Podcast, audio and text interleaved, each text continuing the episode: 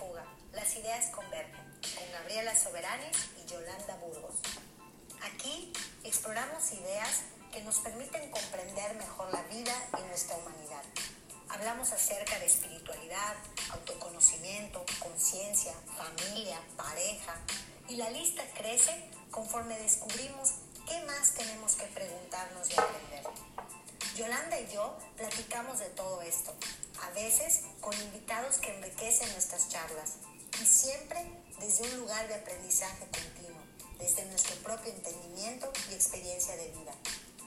Todos los puntos de vista son válidos y buscamos que las ideas converjan en ese punto donde se amplía la comprensión acerca del propósito de la vida, para qué estamos aquí y cómo vivir en mayor conciencia y plenitud.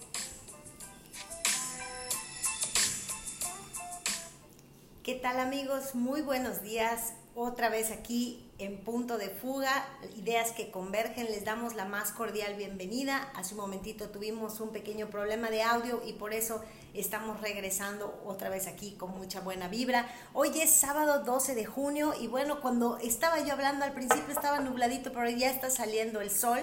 Y bueno, hoy vamos a platicar de un tema súper interesante, creo que también muy útil para mucha gente de nuestra audiencia. Vamos a platicar acerca de la infidelidad, lo hemos titulado Más allá de la infidelidad, porque tenemos aquí con nosotros a nuestra buena amiga, psicoterapeuta, psicóloga, maestra, especialista en terapia familiar y de pareja, Vanessa Zaragoza. Bienvenida, Vane, ¿cómo Hola, estás? Gaby, buenos días, muy bien, ¿y tú? También muy bien, muchas gracias. Qué bueno. Y como podrá ver nuestra audiencia, hoy no nos acompaña Yolanda, mi compañera de micrófono habitual, porque ella está ahora tomando un curso y ya nos platicará la próxima semana cómo le fue. Le mandamos un beso muy grande, deseamos que le esté pasando súper bien y que esté aprendiendo mucho. Así que un besito, Yola, esperemos que te estamos extrañando, esperamos que le estés pasando muy bien. Y bueno, como dije hace un ratito, este, vamos a hablar de un tema que, que estuvimos cocinando con mucho esmero durante la semana, ¿verdad, Vane? Sí, así es. Y, y, antes de entrar al tema, este, pues queremos agradecerle obviamente a nuestros patrocinadores de café, Casa Tostadora Corazón de Café, que están en, a 100 metros del centrito y que siempre nos consienten. Un beso a Rafael y a Georgette, sus propietarios. Muchas, muchas gracias por siempre consentirnos. Y también le damos las gracias a Enfoque Integral y a FinHouse por también ser un apoyo y una oportunidad para que estemos transmitiendo este programa, todo el equipo que lo hace posible. Y yo creo que sin mayor preámbulo, ¿vale? Porque el tema, tú misma me dijiste, son las 11:11, 11, no sé qué signifique eso, pero ya podemos arrancar. Y voy a arrancar con la frase, ya sabes que siempre tenemos una frase, y de ahí pues platicar que tú también como especialista, como profesional, nos des tu punto de vista acerca de este tema. Saber también por qué propusiste más allá de la, fidel, de la infidelidad. La frase dice así, cuando traicionas a alguien, también te traicionas a ti mismo. Es una frase de Isaac Bashevis Singer y a mí me pareció que podía dar pauta a lo que queremos platicar hoy porque lo vamos a abordar desde diferentes perspectivas, ¿no? Vamos a platicar primero qué es realmente la infidelidad, eh, cuáles son las motivaciones que tienen las personas para ser infieles, eh, qué sucede en la infidelidad, cómo la viven hombres y cómo la viven mujeres, cómo la vive el que es infiel, cómo la vive a quien le es infiel, cuáles son las causas inconscientes por las que se presenta este dilema en la vida de algunas personas.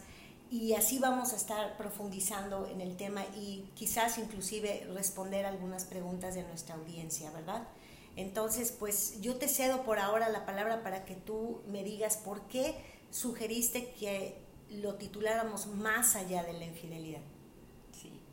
Gaby, mira, más allá de la infidelidad, porque la infidelidad es una experiencia que marca la vida de las personas de muchas maneras. Cuando se comete una infidelidad, no solamente traicionas a la persona que es tu pareja, sino que traicionas el vínculo también con tu familia, con tus hijos, incluso con tus amigos, ¿sí?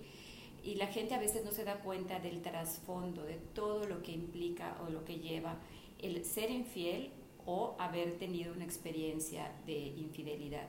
Definitivamente esto lo tenemos que ver desde varias ópticas, ¿no? Primero que nada, no podemos perder de vista que vivimos en una sociedad donde, no le quiero llamar una sociedad machista, pero donde la, la infidelidad en los hombres no, es, no es ni siquiera comparable a la infidelidad de una mujer, ¿no? ¿Por qué? Porque en esta realidad o en esta matrix, como le digo, la infidelidad de un hombre se aplaude, se aplaude entre hombres, se, es como algo donde qué macho es porque tiene muchas viejas, ¿no? Y cuando una mujer es infiel, pues la tachan de eh, puntos suspensivos, ¿verdad? y es muy diferente cómo se vive. Y es algo que hasta hace poco tiempo, de verdad, porque hay todavía terapeutas que lo consideraban hasta normal, ¿no? Bueno, es su canita al aire. No, tenemos que poner, la realidad es que una infidelidad lastima muchísimo a la persona que sufrió esta decepción, porque además en las mujeres lo primero que se daña es su sentimiento de protección. Cuando alguien comete una infidelidad y la mujer es la... Eh, la que su pareja le fue infiel, lo primero que se daña es su sensación de seguridad. Y hay luego un estrés postraumático. ¿Cómo se manifiesta ese, ese estrés postraumático? El estrés postraumático después de una infidelidad tiene que ver con una falta de certeza y de seguridad, porque la mujer pierde esa percepción de que la persona en la que confiaba, en la que más confiaba, en la que tenía un vínculo, pues obviamente se rompió, ¿no? Entonces, cualquier cosa ya la empiezan a ver terrible, ya desconfían de la persona por cualquier cosa, se sienten inseguras. Hay muchas mujeres que después de vivir una infidelidad se someten a cirugías plásticas porque creen que algo faltó en ellas, ¿sí? Que si hubiera sido yo más alta, más guapa, más flaca, más eh, gorda, lo que sea, ¿no? Y empiezan a tener un comportamiento desesperado porque no se dan cuenta que la infidelidad no tiene que ver con la pareja. La infidelidad es un acto que uno elige hacer, independientemente de la pareja. Es, es, una decisión. Y tampoco es un error. Yo mucho tiempo decía, bueno, somos seres humanos y todos podemos caer en un error, es verdad. Pero es diferente una infidelidad de una noche loca que te emborrachaste y que quién sabe dónde acabaste, que también tiene que ver con responsabilidad personal, a cuando ya es una conducta eh, donde pues tienes un amante y le pones casa y eh, hijos. Yo, yo recuerdo mucho un caso que tuve hace muchos años, donde la señora me decía, su esposo tenía un taller mecánico en un pueblito, ¿no? Entonces ella sospechaba que tenía un amante, ¿no? Y entonces un día se apersona en el pueblo, llega a la casa del señor y bueno, cuando regresa a la, a la consulta me dice, Vanessa, yo pensé que era yo la del... Yo, que mi esposo tenía una casa chica, tenía un amante y me di cuenta que el amante soy yo. No me digas eso. que la de la casa chica soy yo, ¿no? O sea, es, es, un, es un engaño descomunal. Descomunal. Y claro, eh, desde luego que la, la idea de, de, lo que estamos platicando hoy es también como, como profundizar en el tema para también permitirnos hablar de ello con libertad, sabiendo que sucede, porque es algo que sucede y sucede más de lo que, que lo que nos imaginamos, ¿verdad? Muy común. Eh, creo que no hay, no hay algo más terrible que me imagino, ¿no?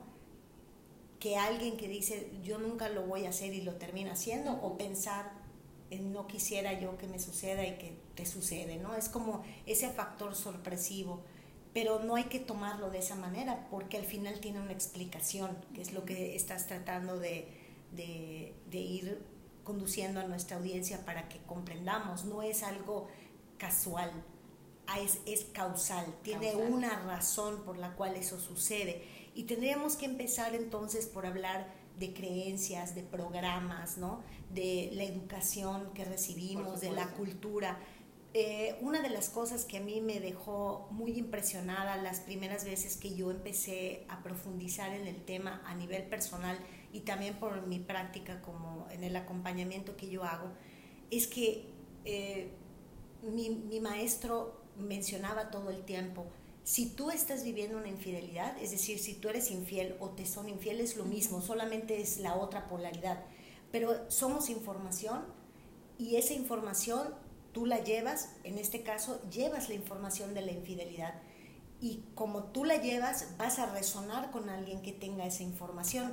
Yo no entendía eso y me gustaría que a lo mejor tú puedas eh, ayudar también a nuestra audiencia a comprender ¿A qué nos referimos cuando hablamos de tener una información de infidelidad, cargar con ella y resonar con alguien que también la tiene? Que en cuyo caso puedo ser yo quien cometa la infidelidad o ser yo el objeto de esa infidelidad. Así es. Eh, nosotros tenemos programas que vivimos en la infancia, algunos programas de hecho los llevamos en los cromosomas cuando nosotros hemos vivido infidelidad en, nuestra, en nuestro linaje, si nosotros no trabajamos y estamos conscientes de eso, vamos a repetirlo. Entonces nos vamos a fijar en parejas que nos van a volver a llevar a ese lugar ¿no? de infidelidad o nosotros mismos, porque ese es un programa que se repite, es un patrón. Hay gente que no supo conscientemente, sí, racionalmente, que su papá o su mamá fueron infieles pero esa información está ya en tu linaje. Y aunque tú creas que no viviste esa, o tus papás no vivieron esa experiencia, y tú la repites y dices, ¿por qué? Si vamos un poquito más atrás, seguramente en tus abuelos o en tus papás sí hubo esa programación, ¿no?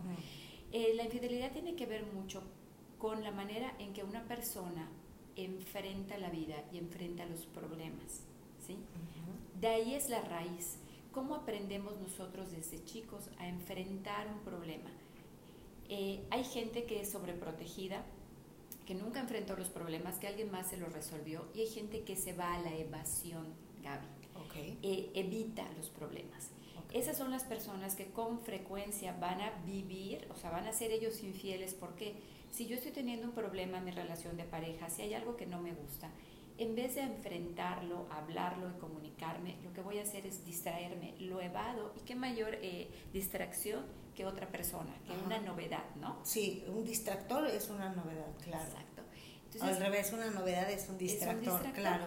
Si, a ver, entonces, si yo tiendo a evadir problemas en lugar de enfrentarlos, eh, con mucha facilidad puedo verme envuelto en una infidelidad o envuelta en una infidelidad, ¿correcto? Ese es uno. Exacto. Y el otro es eh, decías, son, son dos tipos. Bueno, hay los patrones, ¿no? Donde eh, en esta sociedad, pues hemos vivido, como os decía, en una sociedad muy machista, donde era bien visto que eh, los hombres tuvieran dos o tres mujeres, ¿no? Y hay mujeres que te dicen, bueno, yo soy la, yo soy la, ellas son las capillitas, ¿no? Y yo soy la catedral, ¿no? Entonces, eh, era algo que no solamente era bien visto, se aceptaba, de, pero causaba mucho dolor. O sea, no porque algo se acepte no quiere decir que es doloroso.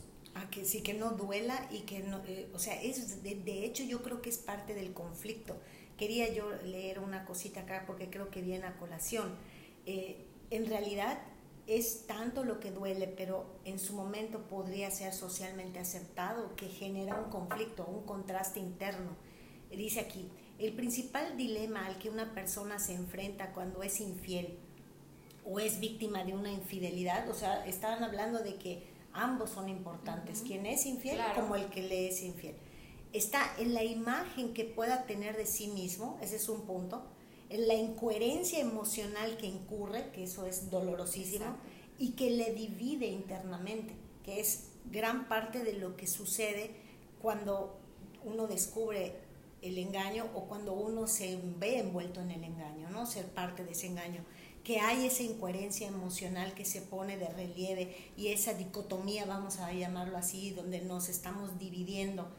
Eh, algo que, que, me llamó mucho la atención cuando, insisto, cuando yo empecé a, a, profundizar en el tema y a tratar de entenderlo, porque lo que buscamos, al menos en esta emisión, que no es que se resuelva, pero sí ayudar a la gente a tener un hilo conductor y decir, bueno, de aquí creo que puedo hacer algo para trascender un tema tan doloroso. Y creo que es doloroso tanto para quien es infiel como para quien le es, se le es infiel. Yo creo que ambos sufren. Sí, claro. Y aquí el punto es que a mí me llamó mucho la atención que mi maestro le insistía mucho a eh, que son más mujeres las que se atreven a decirme han sido infiel. No, no sé si realmente son a quienes les son más infieles, pero el, el punto es que... Actualmente no, ya, es igual yo creo. Sí, yo creo que ya sucede con, con la misma eh, frecuencia. Pero esta parte donde eh, decía mi maestro, sí, te han sido infiel, y la programación está ahí y tú te tienes que preguntar entonces a quién le eres infiel tú. Y muchas mujeres decían, pues yo no he sido infiel, o sea, he vivido la infidelidad una y otra vez y otra vez y otra vez. He tenido esta pareja y me ha sido infiel, he tenido esta otra pareja y me ha sido infiel, y he tenido esta tercera pareja y me han sido infiel. Y el maestro le decía, ¿cuál, qué, cuál es el, el común denominador? El común denominador eres tú. Sí, pero yo nunca he sido infiel. Y le decía el maestro, obsérvate, ¿a quién le has sido infiel tú? Y muchas de esas mujeres terminaron reconociendo de que se han sido infieles a sí mismas. Que ese es el, punto, yo creo que cuando nos damos cuenta es como una bocanada de aire. ¡Ah! Ese sí es verdad. He sido infiel, no he sido auténtica, no he sido fiel a mí misma. He permitido cosas que, que, que van en contra de mi dignidad.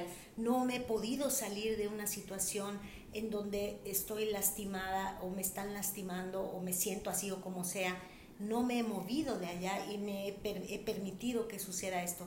Y cuando las personas hacemos este ejercicio de tomar conciencia eh, que nos estamos traicionando a nosotros mismos o a nosotras mismas, sea cual fuera el caso, es cuando empieza nuestra realidad a ser diferente, ¿verdad? ¿Tú qué opinas de esto? Yo eh, coincido porque alguien que vive una infidelidad realmente te está enseñando, si estás abierto, está enseñando que no tienes suficiente amor a ti mismo. ¿sí? La gente que también suele caer en infidelidades es gente que necesita, tanto hombres como mujeres, ¿no? validarse a través del otro sexo. ¿sí? Hay mujeres que necesitan siempre la validación masculina para sentir que, son que, que valen, que están guapas, que son buenas, lo que sea. La buscan a través de los hombres. Y también los hombres la buscan a través de las mujeres. ¿sí? Entonces, la persona que comete una infidelidad siempre tiene una baja autoestima. No es un problema de su pareja, es un problema con ellos mismos, es una situación donde tu autoestima es tan baja que siempre vas a estar buscando que alguien más valide lo que eres. Eso me parece tan importante poner eh, de manifiesto en esta charla, porque creo que la persona que, que es, digamos, no me gusta la palabra, pero víctima de la infidelidad, muchas veces siente que es algo que dejó de hacer, algo que dejó de dar, y con toda seguridad puede haber esa problemática, eso también no hay que perderlo de vista, ¿no? Eh, sin embargo, la decisión de, la infidelidad siempre es de la persona y tiene que ver con la persona y sin duda alguna tiene que ver con una, una autoestima que no está en su lugar. Porque al final de cuentas, nuevamente como eh, hablábamos en la frase de inicio, cuando tú traicionas a alguien, en realidad te estás traicionando a ti. Así es.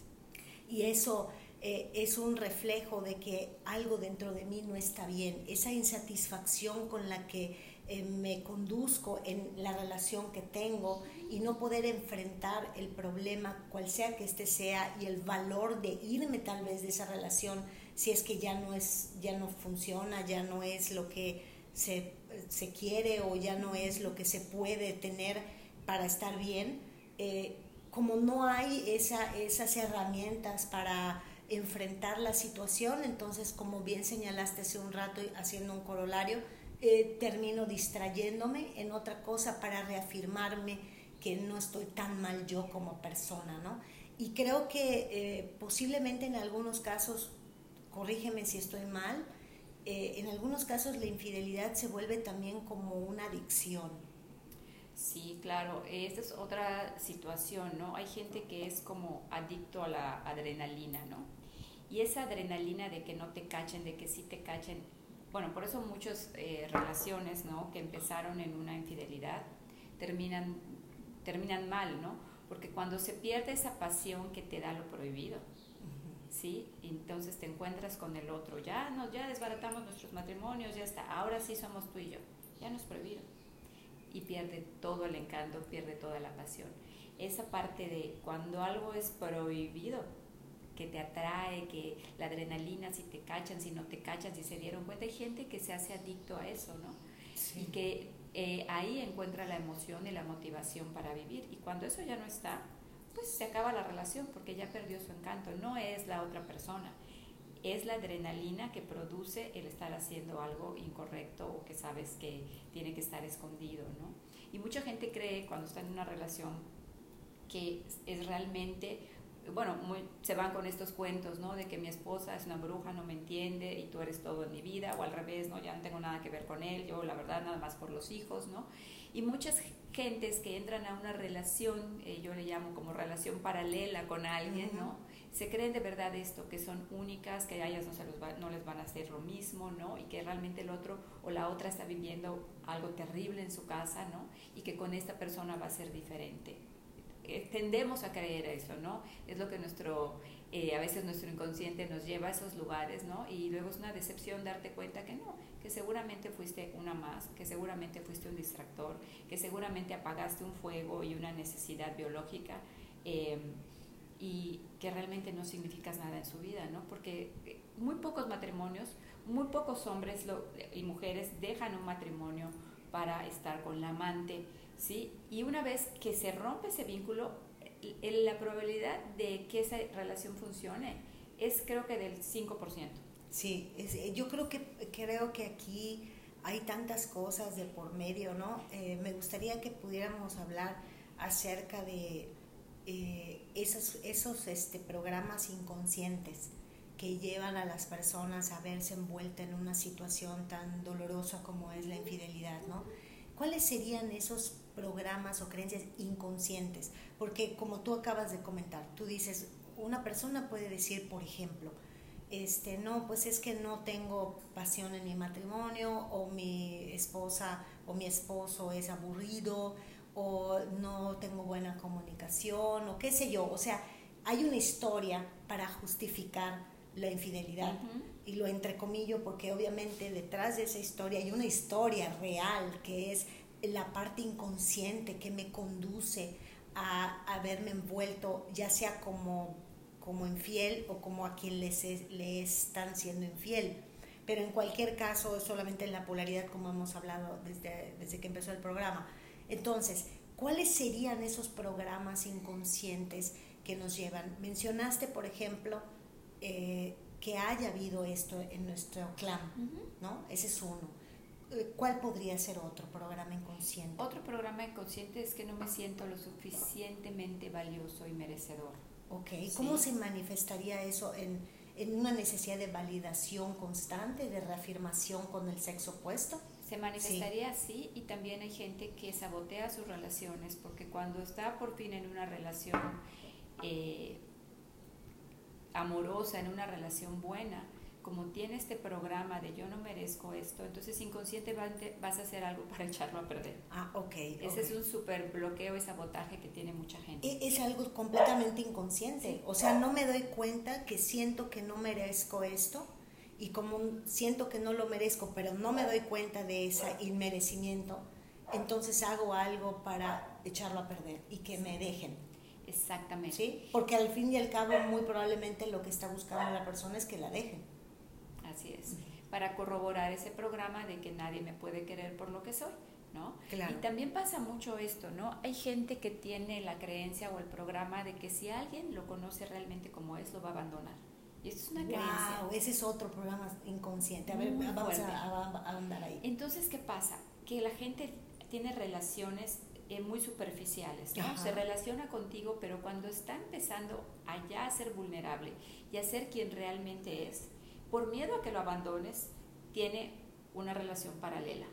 Porque entonces en su psique es, yo no te voy a, yo, tú no me estás abandonando a mí, yo te estoy abandonando a ti porque tengo esta otra relación. ¿sí? Por ese miedo inconsciente a que si te conocen realmente y te pones vulnerable, te van a dejar, te van a abandonar, te van a rechazar. Entonces esos son los programas que nos llevan a cometer una infidelidad. Y por otro lado, la gente que vive una relación paralela sabiendo que la otra persona está comprometida o casada, también tiene ese programa de no merecimiento, porque en muy, muy en su interior, aunque racionalmente quieras creer que la otra persona te ama, ¿no? Eres la, el segundo plato, ¿por qué? Porque tú no puedes eh, ser eh, reconocida ¿sí? socialmente, tú tienes que estar escondido o escondida. Y eso también habla de una creencia, de un programa de que no mereces, de que eres poquita cosa, de que no eres suficiente. Es verdad eso, absolutamente cierto. Esa parte del, del, del inmerecimiento, cómo se filtra eh, sin darnos cuenta en muchos aspectos de, de, nuestras relaciones, ¿no? Pero en la relación de pareja es muy notorio. Es muy notorio cuando se escucha, como lo acabas de explicar, pero es totalmente inadvertido cuando uno lo está viviendo, porque no se da cuenta. El, el, en que estaba yo buscando alguna frase para abrir el programa, digo, obviamente me encontré con esas frases, ya sabes, o sea, todas dolidas de me dejó, ya sabes, me engañó y, y, tal, ¿no? Que me parece que no vienen al caso con lo que estamos queriendo hablar. Pero pues me topé con una de Marilyn Monroe, que es muy conocida, donde ella decía que ningún hombre puede valer tanto para tener dos mujeres, ni, ni ninguna mujer puede valer tampoco como para tener que compartir un hombre, ¿no? Eh, y al final de cuentas creo que esto alude al tema del merecimiento y qué tan importante es eh, las alternativas de solución que hay. Voy a tratar de recapitular hasta este momento. Este, voy a tratar de recapitular los puntos clave que hemos venido hablando, ¿no? Eh, hemos estado hablando de que la infidelidad es una traición en estricto sentido que nos hacemos a nosotros mismos, sea porque somos víctimas de la infidelidad, me estoy traicionando porque estoy en un lugar donde no tendría por qué estar, o porque yo soy quien está traicionando, ¿no? Pero en cualquier caso es, es, es algo que me hago a mí. Claro, es una falta de compromiso conmigo, con mi vida. Correcto, ese es uno. Luego hablamos acerca de qué motiva a una persona a vivir esa experiencia, ya sea porque es infiel o porque le son infiel. Y básicamente es porque hay programas inconscientes que nos llevan a esa experiencia. Cuando los hacemos conscientes, obviamente nos hace sentido. Un programa podría ser que, que ya traigo toda esa información de mi clan, podría ser de mis padres, podría ser de mis abuelos, podría ser este, en algún lugar de mi transgeneracional está esa información y sería conveniente que yo la pudiera eh, tener eh, clara para que yo sepa que no es de la nada, ¿no? que, que, se está repitiendo la historia, ¿no? Porque lo vemos repetirse, ¿verdad? Muchísimo, muchísimo. Sí, algún caso que, que, que, tú hayas tenido, no sé, por ejemplo, que la madre haya sido eh, la amante y las hijas también, por ejemplo. Sí, eso eh, se repite mucho, ¿no? Eh, fíjate, a mí me han llegado muchos hombres jóvenes a consulta y me dicen, mira, Vane, mi papá fue infiel y yo estoy luchando porque vi cómo sufrió mi mamá y no quiero hacerle lo mismo a mi novia, pero se lo estoy haciendo. Fíjate, ¿no? Me da mucho gusto que ahora muchas parejas que no están casadas y que son jovencitos van a terapia porque qué maravilla, ¿no? Que antes de tomar una decisión como casarse, un compromiso más formal, pues puedas eh, sanar esas partes, ¿no? Y sí me topo mucho con hombres jóvenes que vuelven a caer en ese patrón inconsciente, pero recuerdan, ¿no? Yo vi llorar a mi mamá, o incluso he visto gente que se ha enfrentado, hombres y mujeres, muchachos que se han enfrentado a sus papás cuando han descubierto la infidelidad y que eso los marcó muchísimo que fue algo que cuando se enteraron que su papá o su mamá era infiel, los marca para toda la vida, ¿sí? Eh, pero bueno, ya están más dispuestos a ir y hablar de eso. Entonces, ¿qué, si tú lo viste como algo normal y la, aparentemente no pasó nada en esa casa porque la mamá lo aguantó, muchas veces las mujeres, claro, lo hacemos por los hijos, ¿no? Te metes a un cuarto a llorar, eh, mantienes la imagen eh, y este, impoluta del papá, ¿no? Cuando tú te estás llevando ese dolor. No hay manera, porque la energía, los, los seres humanos, compartimos energía y información. Aunque tú no lo digas, aunque tú no lo hagas público, esa energía está ya en tu familia y se está transmitiendo. Y los niños lo sienten, lo perciben. Así que aquellas personas que crean que están guardando muy bien las apariencias porque sus hijos no se han enterado, no es cierto. Esa información se pasa y esa información se vive. Cuando alguien ya quiere sanar, precisamente empiezan a surgir todos estos patrones y este dolor. Y la gente que es responsable de sí misma va a terapia y dice, yo quiero cortar este patrón. Eso como, como el abuso, ¿no? Yo no quiero vivir lo mismo porque toda mi vida lo resistí y dije que no lo iba a hacer y ahora me encuentro haciendo. ¿Y qué, y qué posibilidades hay en esas personas de trascender un dilema tan tan doloroso como el de la infidelidad? Eh, mira, una infidelidad tampoco tiene aunque es algo muy doloroso y sí se vive un duelo después de un, un estrés postraumático, no necesariamente es el fin de una relación. ¿sí? Incluso hay relaciones que se vuelven más fuertes después de una infidelidad. Pero esto tiene que ver de muchas maneras, gran parte es cómo lo enfrentaron, ¿sí?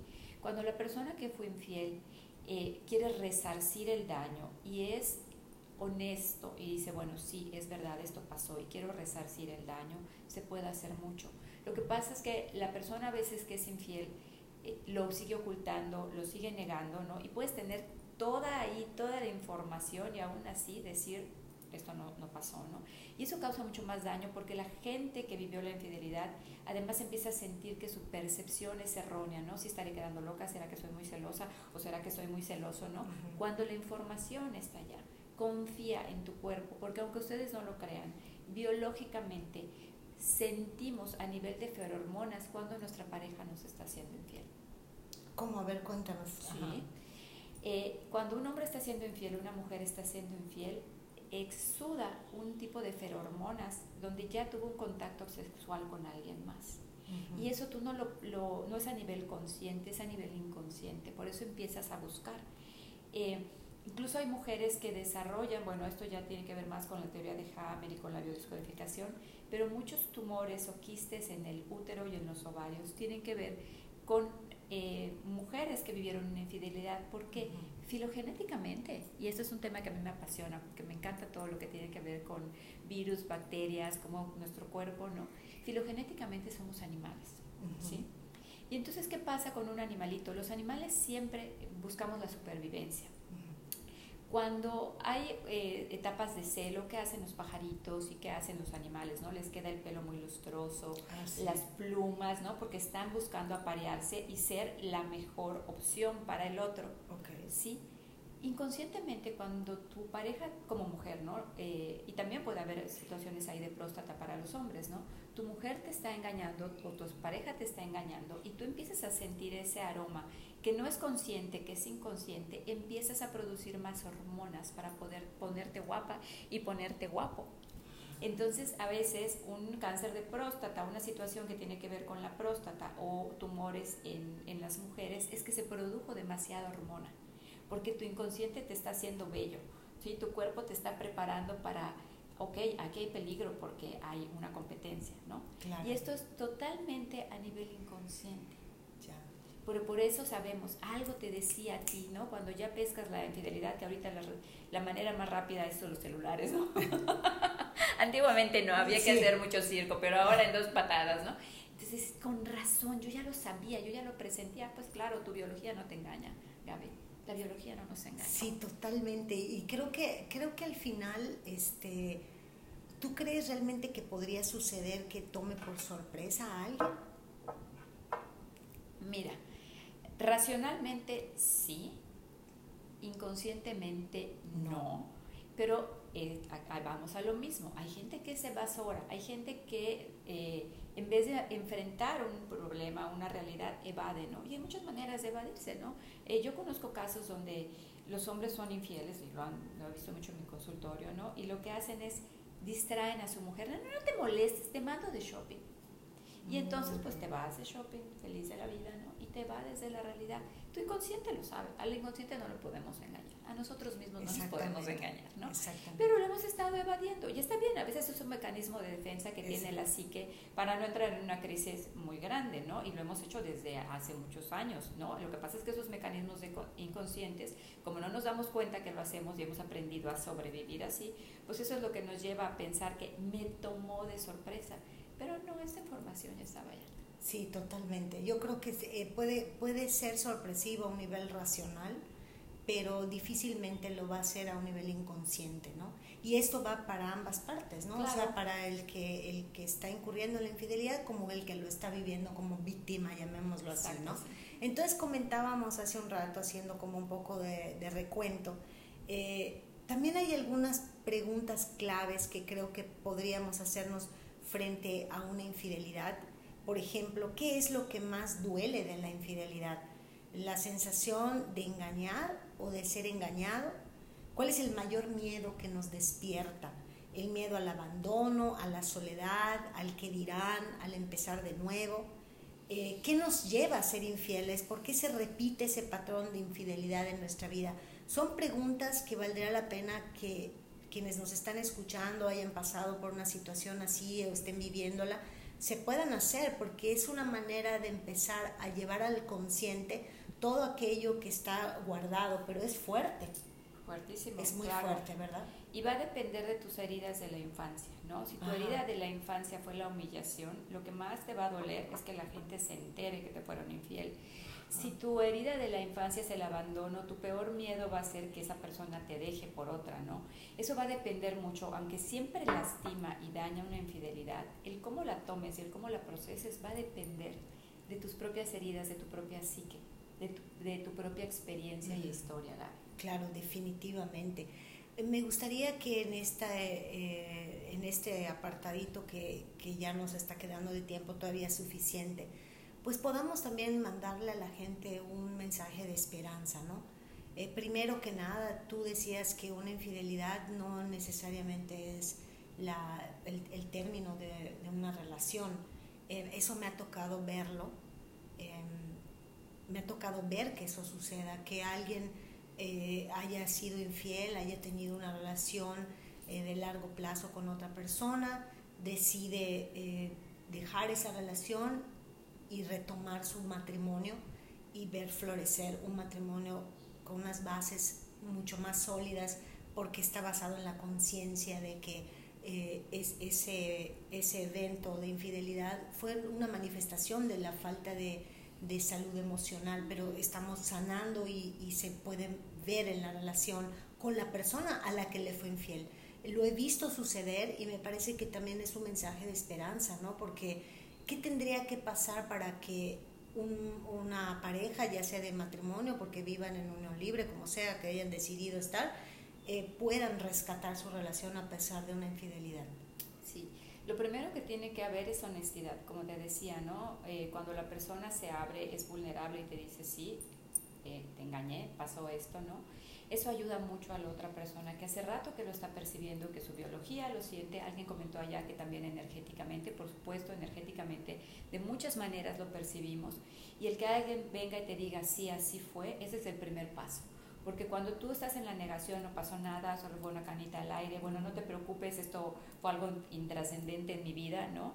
Y tú sabes toda esa información que tiene tu cuerpo y, porque muchas veces también ya juntaste toda la información, ¿no? Ahorita con todo lo que existe, este, si yo te platicara, podríamos tener como cinco eh, sesiones de esto, ¿no?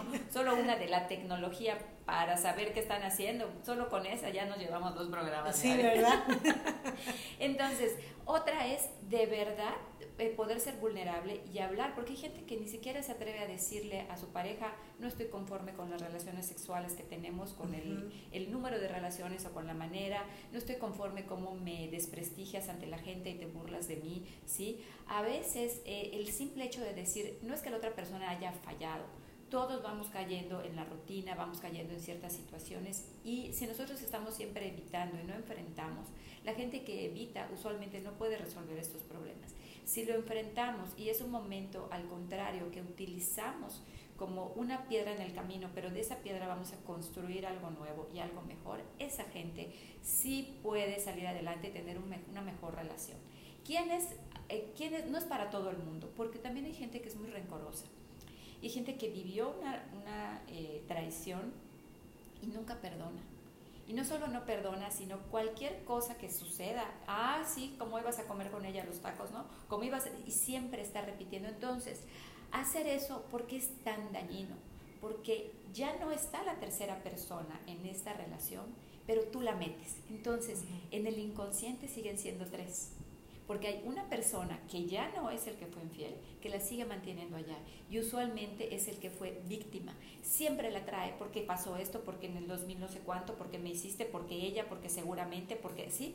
Entonces tú sin querer, la relación ya no es de tres, pero sí sigue siendo de tres, porque tú traes al presente, a cada rato esa relación y esas relaciones no tienen futuro. Cuando tú sigues recordando todo el tiempo lo que pasó y trayendo a colación eso, sigues viviendo una infidelidad, pero ahora porque tú la metiste a la ecuación. Claro, definitivo. Eso no va a ningún lado. Y también creo que sucede, eh, tú decías hace un rato que cuando una persona eh, se siente no merecedora de una relación amorosa, a veces la boicotea siendo infiel, pero también a mí me ha sucedido con, la, gente a la que le doy acompañamiento, que han vivido eh, relaciones de infidelidad y cuando están en una relación donde no hay infidelidad, se están imaginando toda clase de cosas y siguen viviendo relaciones de infidelidad. Exactamente. Eso también me ha sorprendido mucho, ¿no? Porque eh, es otra manera de boicotear la relación.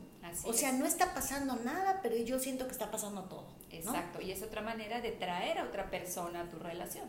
Imaginaria, ¿no? Claro. Tal vez no esté allá, pero tú la traes. Claro. Entonces tienes una relación de tres. Sí, sigue habiendo. Entonces, creo que hay tantas formas inconscientes de lastimar las relaciones que tenemos, porque esos programas solamente se pueden de acuerdo a como yo lo puedo percibir, ver y, vivir, ¿no? Los tenemos que trabajar de manera individual. Creo que tú dijiste algo súper interesante, importante y, creo que lo clave de, de, todo esto. Una infidelidad, sea porque tú eres infiel o te han sido infiel, es una gran oportunidad para aprender. Y creo que para sanar, porque hay algo que sanar. La infidelidad es un, es un síntoma de algo más profundo y si estamos viviendo esa experiencia, entonces estamos, estamos frente a una experiencia de sanación, o sea, yo puedo sanar esta situación en mi vida y darle sentido en lugar de, de, quedarme como la víctima o el victimario, ¿no? Porque pues la víctima se resiente, el victimario se siente culpable y entonces es un caldo de emociones todas enredadas, cuando en realidad si de manera individual lo trabajamos, tenemos la gran la gran, gran oportunidad de trascenderlo. Claro, de aprender de la experiencia y que, y que sea algo que construyó en tu vida, no que destruyó tu vida. Totalmente, totalmente. No sé si alcanzas a ver algunos de los comentarios. Hoy no está Yolita que nos ayuda, pero si le bajas el volumen a tu celular, podemos verlos desde tu Facebook, a ver qué tal nos están platicando. Mientras tanto, mientras tú buscas, yo con mucha, este, con mucho gusto, eh, voy a leer un pedacito de algo, a ver tú qué opinas de esto, algo que escribí, o sea, que encontré por ahí que escribí, que dice, en las relaciones de pareja se reflejan de forma cristalina las creencias personales y todos los aspectos de la familia que han sido escondidos o censurados.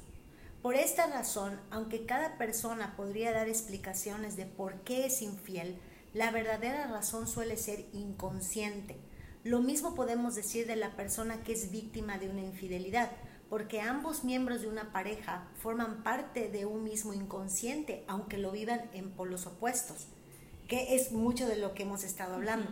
Pero ahora me gustaría entrar a un tema eh, que, también es un poco escabroso y es como, creo yo, como replantearnos la infidelidad. Eh, creo que cuando estamos en una relación de pareja, asumimos que esa persona tiene que quedarse con nosotros y elegirnos solo a nosotros una y otra vez para el resto de nuestras vidas. Y yo creo que es una elección de todos los días donde te levantas y dices, sí, sí quiero estar contigo y honro tu presencia y porque la honro hoy decido estar solo contigo. Pero puede llegar un día en que tú digas, pues, pues no, ya no quiero estar contigo, eh, me, me atrae otra persona y antes de incurrir en esa situación, hay que cerrar esta, esta relación y ser completamente honestos, ¿no? Es decir, ya no vibro igual contigo, ya no me siento igual contigo. Claro, eso se daría en relaciones sanas y los que estamos buscando estar en una relación sana sabemos que las relaciones no son para siempre. Eh, algunas sí, desde luego, o al menos no para siempre, pero al menos en esta vida, ¿no? Este, son lo, duran lo que tienen que durar. Así es. Eh, es solo una elección diaria de decir hoy estoy contigo y una elección consciente, un acto de amor de todos los días, decir estoy contigo y solo contigo, ¿verdad? Pero también hay una sutil esclavitud en la demanda de me tienes que ser fiel. O sea, e, es, eh, a menos que tú decidas que es una elección, se vuelve como una esclavitud. O sea, como esa sensación de ya no puedo ver a nadie, ya no puedo pensar en nadie, ya no puedo nada. Cuando estoy eligiendo conscientemente estar contigo, no es una esclavitud, pero si lo vemos de la forma en la que nos educaron, tú no puedes volver a ver a nadie, ni voltear a ver a nadie, ni nadie te puede parecer atractivo, ni nadie te puede parecer bonito, ni guapo, ni nada, ¿no? Eh, ¿Qué opinas de esto? Pues mira, esto es una fantasía porque somos seres humanos y siempre va a haber alguien más lindo que tú, más guapo que tú, más alto que tú, más exitoso que tú, siempre. Y estamos todos inmersos en eso, ¿no? Pero cuando tú como pareja tienes la suficiente seguridad en ti misma, Gaby, por eso yo retomo esto, cuando, cuando estás viviendo una infidelidad es el inconsciente, el universo mostrándote que te tienes que amar más. Porque cuando tú sabes quién eres y lo que vales, tú puedes estar segura que así tu pareja voltea a ver a alguien más, porque tiene ojos y va a aparecer alguien muy guapo, ¿no? O muy guapa y va a decir, pues sí, lo va a voltear a ver o va a admirar a alguien más. Cuando tú sabes quién eres y lo que vales, dejas de tener ese miedo. Totalmente. ¿Sí? Porque vivimos en una sociedad y siempre va a haber gente más guapa, más linda, más todo. Más joven. Más joven, todo. Más todo. Exacto. Y, y también es importante eso que tú mencionabas, porque mucha gente cree que el enamoramiento del principio, del, e, ese es el amor y entonces sí te voy a ser fiel, claro, porque ahorita tengo todos los químicos en el cerebro que me mantienen pensando en ti, pero eso va a cambiar, las relaciones van evolucionando y lo tenemos que entender, las relaciones van entrando a diferentes etapas y cada etapa tiene algo precioso y muy enriquecedor y la, el amor son los actos que hacemos todos los días. Así es, es esa construcción eh, esas decisiones conscientes, esas elecciones que hacemos desde aquí, desde aquí, cada día. Y creo que eh, idealizar las relaciones por esa pasión que hay al principio o como le sucede a la gente que es adicta a las infidelidades porque sienten ese rush, porque necesitan esa dosis de adrenalina, pues definitivamente eso no tiene nada que ver con el amor, ¿no? O construimos una relación de amor cuando somos conscientes de que todo eso tiene un fin y que en todo caso lo que podemos hacer es recrearlo porque es agradable, por supuesto, ¿no? Pero tenemos que hacer ese acto consciente, no es algo que surja así de la nada, ¿no? Y entonces creo que eh, cuando nos quitamos ese velo de ilusión o de, o de fantasía de cómo debería ser, estamos frente a, a una persona con, con defectos, con virtudes, y dejamos también de atribuirle a alguien más las decisiones que tomamos, ¿no? Ya sea la decisión de quedarnos, la decisión de irnos, lo que sea que decidamos hacer. Eh, una de las cosas que yo le digo muchas veces a la gente que viene conmigo, cuando se sienten traicionados por alguien, eh, por su pareja obviamente, ¿no? O por alguna relación anterior, les digo, creo que es importante recordar qué decisiones le corresponden a cada quien. De pronto pensamos que sí es atribuible a uno, pero lo que hace cada quien es atribuible a esa persona, ¿no? Así como esta persona decidió quedarse a pesar de, la otra persona decidió ser infiel a pesar de, y es que cada quien elige y no tiene que ver con la otra persona. Simple y sencillamente es una gran oportunidad para aprender algo. Y eso es lo que creo que es más importante rescatar, ¿no? Exactamente, exactamente. Vale la pena que rescatar la responsabilidad de ti mismo. Siempre cuando estás viviendo una situación de este tipo, recuerda, no es el otro, no, no te vayas en contra del tercero, porque mucha gente lo que hace es que culpabiliza al otro, ¿no? Ella se le metió entre los ojos a mi novio o este, este hombre la estuvo buscando, ¿no? Claro, porque eso es, eso es lo que hace la gente que no tienes responsabilidad de ti mismo. Lo que tienes que hacer es ir hablar y sentarte y de veras poner las cartas sobre la mesa y decir, bueno, yo decido lo que voy a hacer, yo elijo si me quiero quedar o no, y tú también sé honesto y vamos o a reevaluar esta relación y seguimos adelante, o también puede ser un final muy eh, en paz para todos, ¿no? Cuando no hay terceros, usualmente las cosas se digieren mejor. Cuando ya metemos que queremos salir de una relación y usamos un tercero para salirnos, para evadirnos, para distraernos o para que nos dé la fuerza para salirnos en una relación, porque tienes un apoyo, ¿no? Alguien que sabes que vas a caer en blandito porque está allá. O sea, porque no te vas a quedar solo, como el perro de las dos tortas, ¿no? Exactamente. Pero trae mucho dolor, trae muchísimo dolor porque, eh, y además, la otra persona jamás va a ser aceptada por tu familia aunque en algún punto convivan, siempre la van a ver. No le hagas eso si de veras quieres a la otra persona, ¿no? O sea, siempre la van a ver como la causante de la destrucción o el causante de la destrucción de este hogar, ¿no? Entonces volvemos a lo mismo, responsabilidad y amor propio. Responsabilidad y amor propio, así es. Yo creo que hacernos responsables de nuestras emociones, de nuestras elecciones y de cómo queremos vivir nuestra autoestima, porque eso sí tiene todo que ver.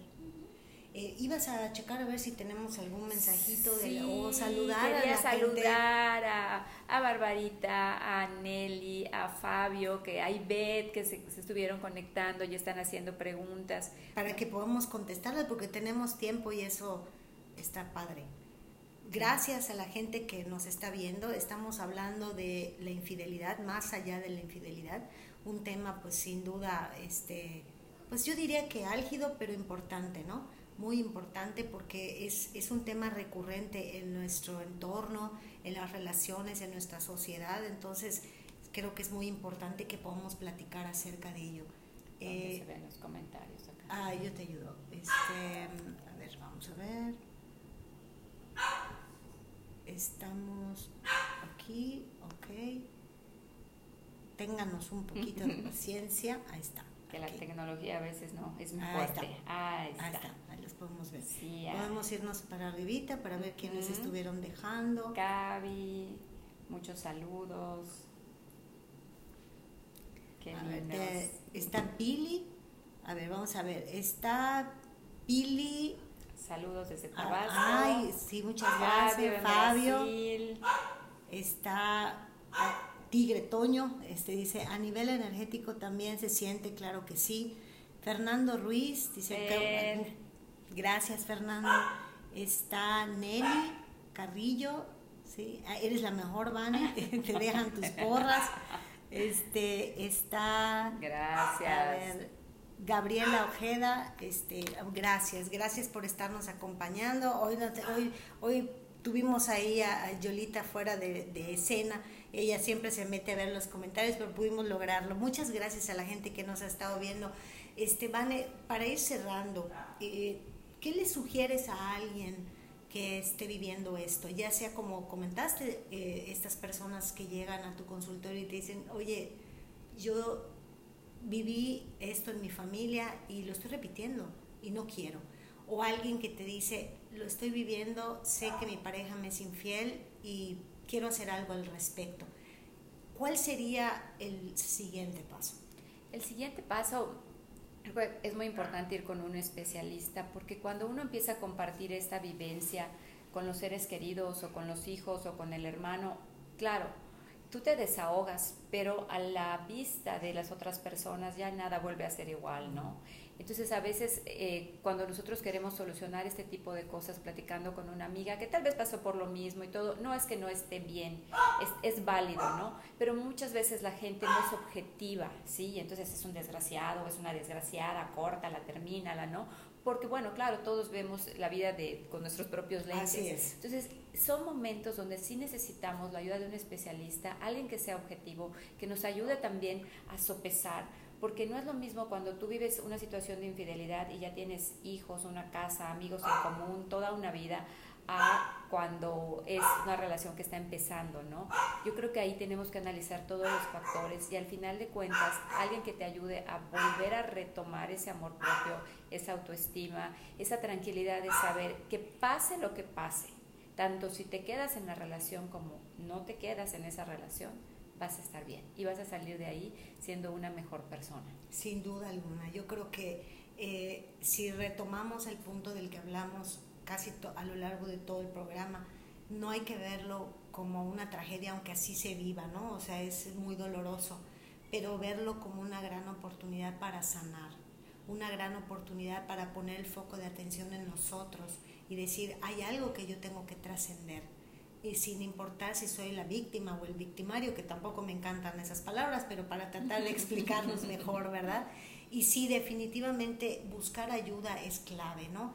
Eh, algunas veces las personas piensan que abruptamente se puede resolver esto y no, es un proceso, ¿verdad? A veces la gente viene y dice, no, voy a dejar a mi marido o a mi mujer porque me fueron infiel y ya, me voy y de pronto es importante que nos hagamos una pausa y nos preguntemos si es el momento de hacerlo, porque a veces las emociones están muy caldeadas, ¿no? Estamos, estamos confundidos, nos sentimos dolidos y, e insisto, conozco parejas que han podido salir adelante de esto y no hubiese sido posible si tomásemos esas decisiones abruptas o de pronto un poco alocadas, ¿verdad? Movidos por el dolor. Viscerales. Viscerales. Yo, yo recuerdo mucho una compañera cuando estábamos estudiando la, la, maestría en terapia familiar, que cuando tomamos el tema del divorcio, ella casi no hablaba ni hablaba de sus sentimientos y de sus procesos, ¿no? Muy válido.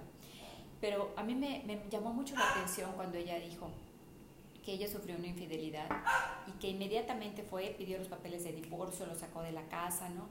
Entonces con el tiempo, cuando convivía con él por sus hijos, ¿no? Le entró una profunda tristeza porque decía, teníamos una relación muy bonita, ¿no? Éramos muy buenos amigos, éramos realmente compañeros, ¿no? Y me dijo, hay algo de lo que me arrepiento, dice, me arrepiento de haber tomado una decisión visceral, porque tal vez si yo hubiera ido a terapia, si hubiera sanado eso, hoy seguiríamos juntos porque éramos un, realmente una pareja muy linda, ¿no? Y posiblemente no, ¿no?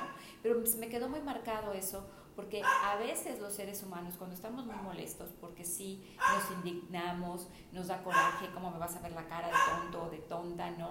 Nos llenamos de ira, tomamos decisiones y nunca se puede tomar una decisión basada en una emoción. Las, las decisiones trascendentales en la vida se tienen que tomar cuando estás en paz, neutral, con tranquilidad. Todo lo emocional va a pasar y va a llegar un momento donde puedas ver las cosas desde otra óptica y para eso te puede ayudar mucho ir con un coach, con un terapeuta, ¿no? Para sanar la parte emocional y realmente tomar una elección y una decisión que te vaya a ayudar a construir tu vida para un lugar mejor y no tal vez, como decíamos no hace rato, a destruir tu vida. Totalmente de acuerdo. Qué, qué buen mensaje el que les dejas a la gente que, que nos acompaña. Eh, creo que buscábamos con este tema tan complejo, tan, bueno, al menos para mí, a nivel personal, es un tema que mueve, ¿no? Muchísimo. Eh, muchos de nosotros que en algún momento de nuestra vida lo hemos vivido, es doloroso y hay tanto que aprender de ello, tanto que profundizar y poderlo exponer ante una cámara para poder contribuir quizás a que otras personas tomen la decisión de vivirlo diferente, de vivirlo en conciencia, porque creo que sí se puede vivir la infidelidad, en algún punto se puede vivir en conciencia, es decir, ¿qué me ha llevado a esto? ¿Qué tengo que aprender? ¿Qué necesito sanar? Y poder trascenderlo, que eso es lo que buscamos, ¿verdad? Trascenderlo.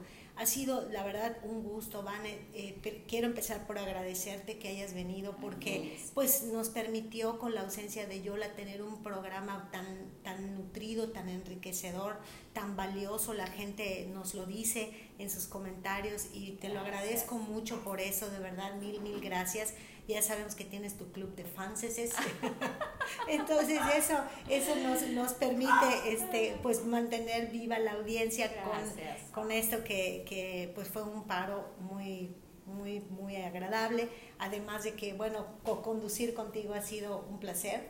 Gracias por eso este, y a nuestra audiencia, pues muchas gracias por habernos acompañado, por haber dejado sus comentarios. Sí quisiera esta vez invitar a la gente, insistirles en que compartan el programa. Estoy segura que mucha gente que vive esta situación no la verbaliza y en consecuencia muchas veces no sabe por dónde empezar a sanar esto. Entonces, por favor, compartan si les gustó, si algo les resonó, háganlo y les vemos la próxima semana, ya de estar Yola con nosotros y muy pronto volver a tenerte con otro de esos grandes temas que dominas, ¿vale? Qué linda, Gaby. besos, besos por acompañarnos, besos por compartir la entrevista.